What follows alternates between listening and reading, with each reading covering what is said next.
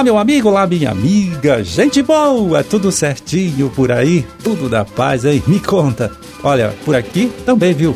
Tá tudo certinho, tudo tranquilo. Por isso, a gente está chegando mais uma vez aí na sua casa, no seu local de trabalho, né? Levando para você, para sua família, para todo mundo, mais uma nova edição do programa O Homem e a Terra, que é um serviço de comunicação do Instituto de Desenvolvimento Rural do Paraná e a Par Emater. Aqui na produção e apresentação, mais uma vez, né, conversando com você estou eu, Amarildo Alba, trabalhando com apoio, né, com ajuda bacana ali, né, dele, do Gustavo Estela, na sonoplastia. 24 de fevereiro de 2023, sexta-feira, hein? Sexta-feira de lua nova, dia da conquista do voto feminino no Brasil, né? Isso foi lá em 1932, mas esse voto era facultativo é, e se tornou então obrigatório apenas em 1965, quando foi equiparado então ao voto dos homens, tá certo? Bom, e para as suas orações, eu já conferi aqui no nosso almanaque da igreja, você pode anotar aí, vai lá, é dia de São Sérgio.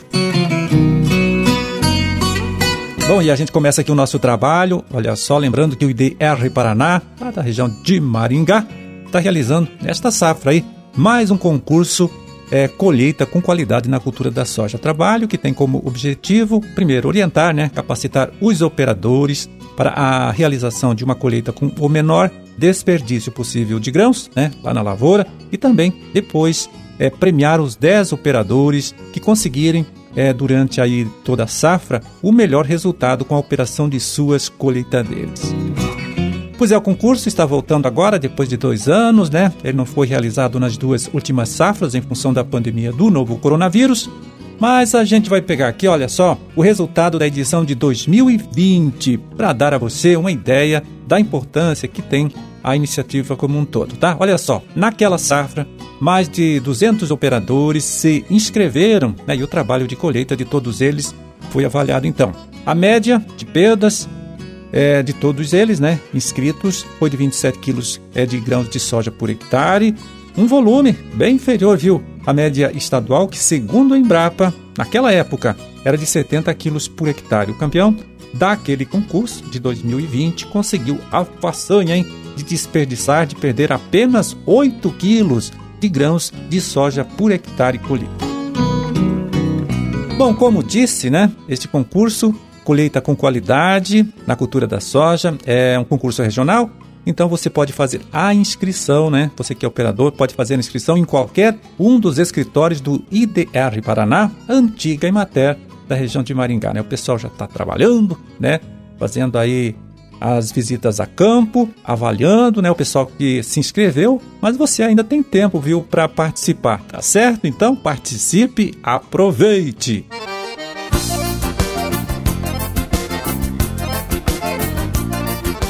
Bom, e agora quem chega aqui, né, mais uma vez, para colaborar com o nosso trabalho, é o agrônomo Edivan José Possamar, extensionista, coordenador estadual do Projeto Grãos, aqui do IDR Paraná.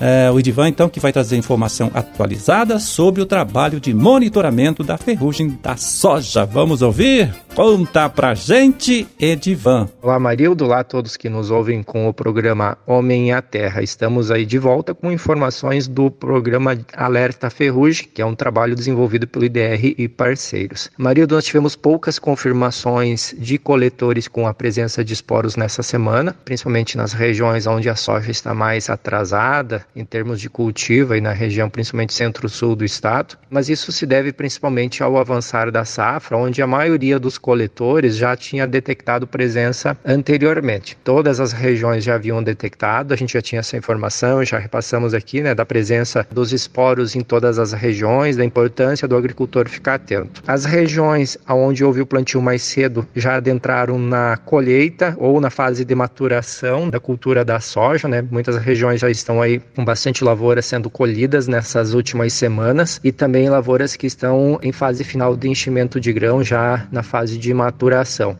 E nessa fase é, não há necessidade de manejo, né, de cuidados com a cultura, tendo em vista que ela já encerrou seu ciclo, não tem mais necessidade de fazer intervenções, principalmente para ferrugem ou também para outras doenças e também para insetos, quando ela está no fase final de enchimento de grão ou maturação. Né? É, nas demais regiões, a gente sempre alerta, região principalmente centro-sul do estado, onde o plantio ocorreu de forma mais tardia, e a tendência é que essas lavouras estejam prontas para colheita no mês de abril, ainda a gente tem um período de convivência com a ferrugem, então é importante que nessas regiões os agricultores fiquem atentos. Maria, da semana que vem a gente volta com mais informações do Alerta Ferrugem. Um grande abraço e até mais. Forte abraço para você também, Edivan, muito obrigado. Bom trabalho aí para todos vocês e até a próxima semana, sim, até a próxima sexta-feira. Pois é, o Edivan falou aí, né, sobre o trabalho de monitoramento da ferrugem da soja, ação aí realizada em todas as regiões aqui do nosso estado, com a colaboração de mais aí de 200 famílias de agricultores que lidam com a cultura da soja.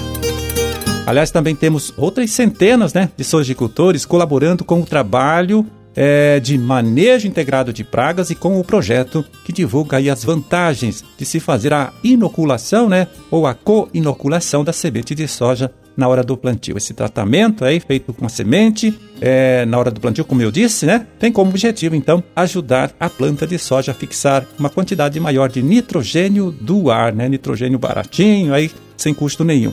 Prática, então, claro, que baixa a despesa com a compra do adubo e ainda é bastante importante, muito importante mesmo, aumenta a produtividade da cultura. Pois é, com a prática do manejo integrado de pragas, os produtores atendidos né, aqui pelo Instituto conseguiram gastar 60% menos veneno para o controle de lagartas e percevejos, também outras pragas, né?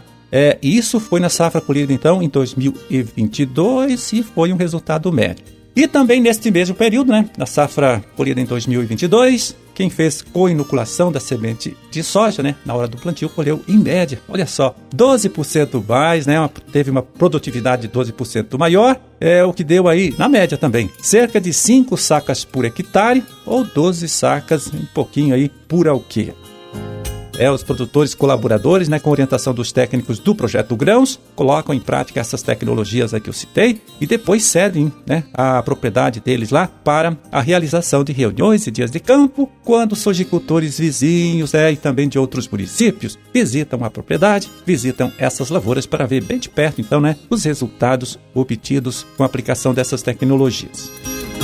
É, essa safra já se foi, não tem muito o que se fazer, mas no próximo ano agrícola aí, segundo semestre, né? Se você, meu amigo, você, minha amiga, for convidado a participar de um desses eventos, né? De uma dessas reuniões, desses dias de campo, no seu município, na sua região, não perca a oportunidade, hein? É sempre, garanto para você, uma boa ocasião para a troca de experiência com outros produtores, né? Gente que está fazendo coisa interessante, coisa boa, e também para a conversa com os pesquisadores e extensionistas aqui do IDR Paraná, é, que são especialistas na cultura da soja. Então fica aqui a dica já para você.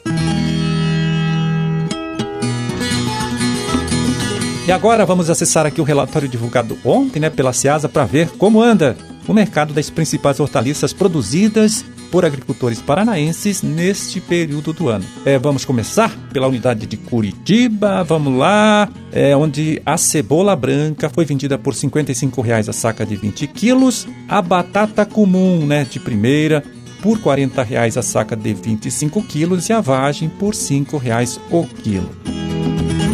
Em Londrina, lá na César de Londrina, o tomate longa vida né, foi vendido por 110 reais, a caixa com 20 quilos, R$ 5,50 o quilo. O tomate saladete é, com preço médio de 90 reais a caixa com 22 quilos. Alface crespa, também alface lisa, R$ 3,33 cada unidade. E o milho verde, com casca, 25 reais a saca com 12 quilos.